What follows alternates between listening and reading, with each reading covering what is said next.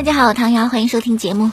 呃，今天还说这个足球方面的消息啊，因为中超有一场比赛在昨天晚上进行的，很重要的中超争冠战，但最终呢比赛激烈有余，但是精彩不足，零比零，双方战平都没有进球，也没有什么很好的打门的机会。说到这个进球或者是破门机会哈，呃，可以梳理一下，就是在开局阶段，恒大的队长郑智在禁区摔倒了，当时的主裁呢是判了。点球，但这个时候嘛，这个一猜也能猜到是吧？视频助理裁判会提醒主裁判，你看一看回放。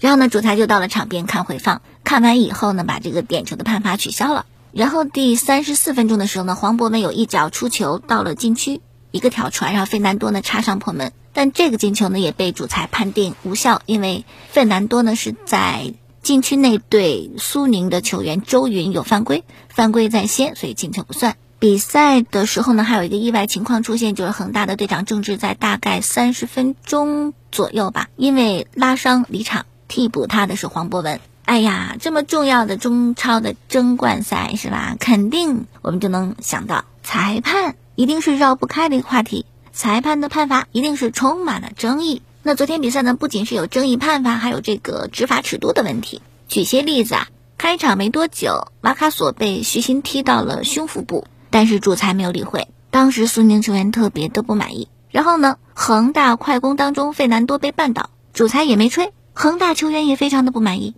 然后就是到了保利尼奥跟瓦卡索的一个很激烈的身体对抗，直到双方都顶牛了，这才吹停。然后引发了很多人的冲突，在冲突当中呢，韦世豪锁喉推倒了高天意。那这场冲突呢，最终主裁是给了一个黄牌了事。然后比赛恢复以后呢，费南多的边路突破被瓦卡索放倒，裁判也认为普通犯规。接下来还有高天意背后侵犯保利尼奥是黄牌，黄博文呢又侵犯特谢拉也是黄牌。第八十二分钟，里昂的一个放铲动作铲倒了埃克森，也被判定普通犯规。整场来讲，应该是恒大的球员好像对判罚更加的不满意，包括比赛之后，郑智还在跟裁判组去讨论这些问题。那么这场主裁是谁呢？石真路，当时我看比赛的时候，我就想，哎哎哎，不是韩国裁判吗？不应该是韩国裁判吗？决赛首回合，哎，你就算用本土的，好像石真路也不是本土裁判当中特别出色的那一个。那其实呢，不只是我有这方面的疑惑，赛前这项任命就引起了广泛的争议，可能是没想到会被这么关注。这场比赛，石真路呢，还真的是在吹罚当中非常的紧张。很搞笑的一幕就是下半场的时候，里昂踢倒了黄博文，那你给牌应该给里昂啊，但是石真路把这个牌给到了瓦卡索，后来发现哎呀给错了是吧？然后呢，这黄牌不仅收了回来，还取消了，不给了。可以说这场比赛的吹罚表现，这个足协钦点的裁判有点不太给足协长脸。石真路啊，七零后本土裁判的一个代表人物，说也算是本土名哨，除了马宁之外就他了啊，经验丰富，心理素质过硬。但昨天晚上吹罚，这心理素质也不怎么过硬。那为什么要选时针路吹这个比赛呢？这么重要的比赛啊！其实呢，赛前一度传闻是让韩国主裁执法的，但因为这个赛程的原因嘛，你也不可能让两位韩国裁判吹遍啊所有重要比赛。而且我觉得足协有一定的私心，就是你也不能一竿子把所有的本土裁判都打趴了，是吧？重要比赛就靠着韩国裁判，靠外人，本土就真不行吗？可能也想就是挣点面子给本土裁判给个机会，于是呢，最终权衡就定了石真路。哎呀，可惜 石真路的这个吹罚呢还是不令人满意。几次争议的判罚，这样的第十一分钟郑智那个突入禁区跟吉祥碰撞以后倒地，先是石真路吹点球，后来看视频回放之后取消。那吉祥到底有没有犯规？看一下回放复盘一下，双方确有身体接触。我看网上有文章写到啊，这个。吉祥不仅抬手推倒了郑智，而且用膝盖顶撞郑智大腿，导致他随后伤退，还质问道：“你看了视频回放，证据这么确凿，为什么不敢坚持你原来的判罚呢？为什么要取消呢？”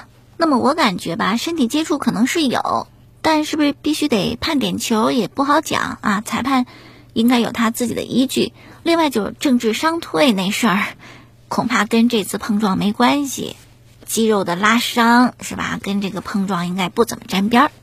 还有一个判罚的争议呢，就是韦世豪了。冲突当中对高天意动手，一个锁喉的动作啊，高天意呢就马上倒地，还翻滚了几下。最终，石真路是给了韦世豪一张黄牌。网上有讨论该不该给红牌。说实在的，就这场比赛，韦世豪表现的不怎么好，从头踢到尾没有任何建树，这就算了是吧？反正大家也都没进球。最不值的就是，你招了高天意的道啊！你不仅被他挑衅到了，而且呢还伸出手做锁喉动作，然后对方就摔倒了，并且这一幕正正好好就被拍下来。虽然那个锁喉动作很轻微，但毕竟是那个动作。说实在的，给红牌的话没有问题。微博上有一个调查呀，就是韦少那个动作，你觉得应该判罚什么？黄牌或者是红牌加禁赛？我当时点开看的时候呢，参与讨论的人还不多，一共三十二个人啊，七个人认为是黄牌，二十五个人认为红牌加禁赛。所以韦世豪呀，优点和弱点都非常的鲜明。弱点是更致命的。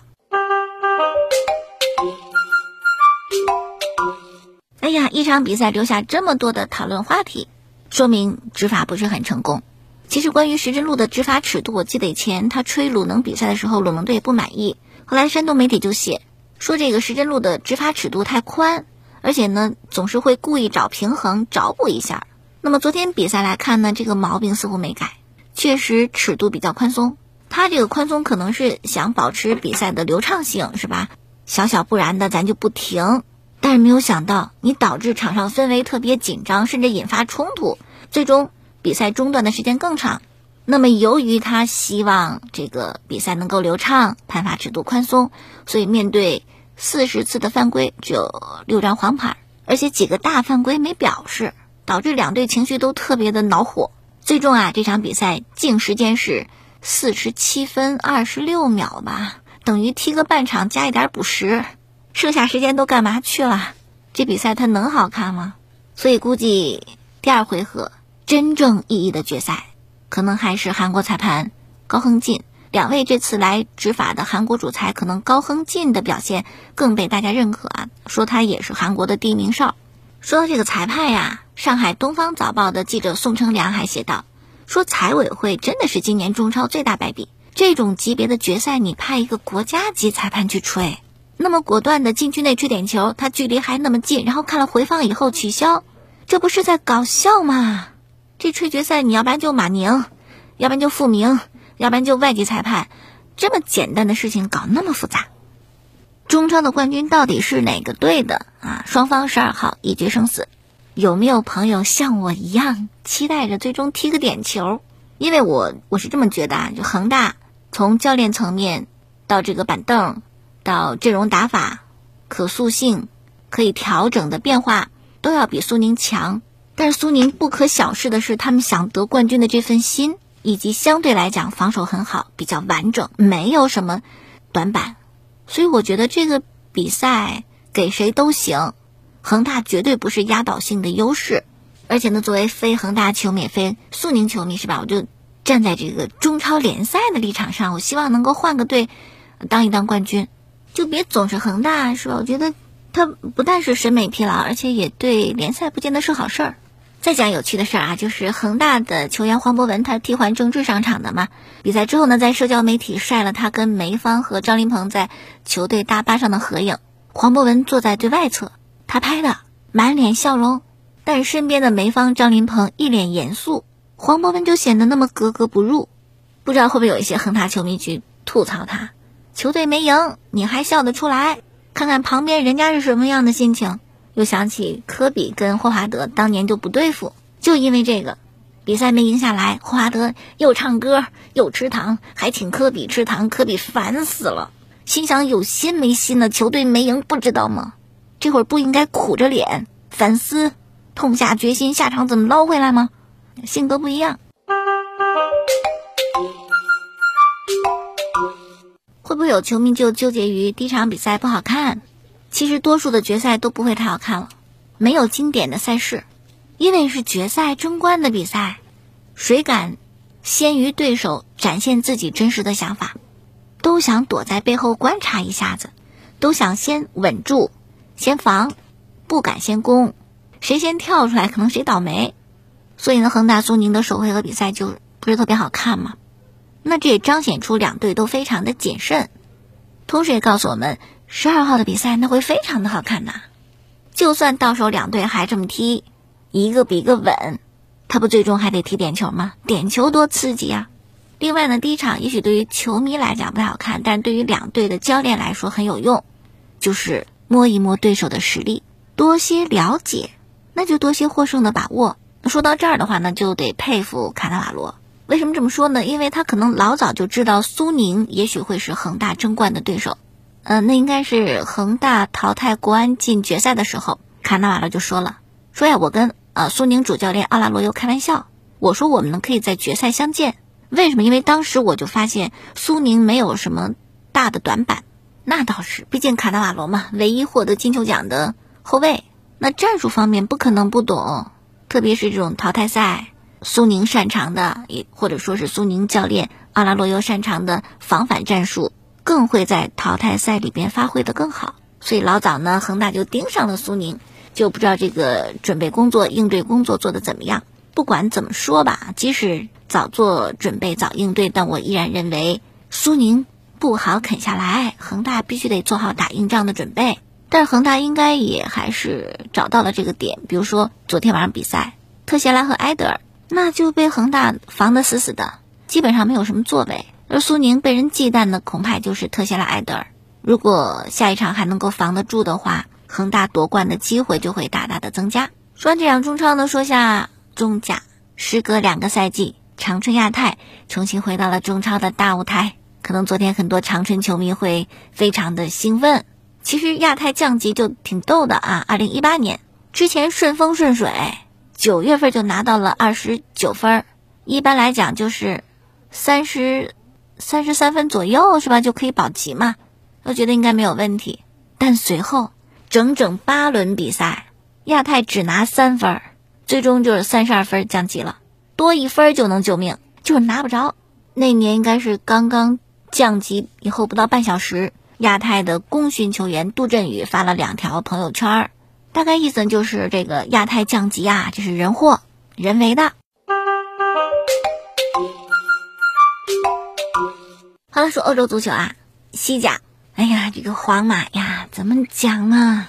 这场比赛网友总结三点一线，点是点球的点，线是贡献的线，怎么回事啊？这场比赛皇马的对手是瓦伦西亚，也算一支强队，但皇马开局挺好呀，一比零领先，就在这种领先的情况下，遭到瓦伦西亚的大逆转，最终一比四输了。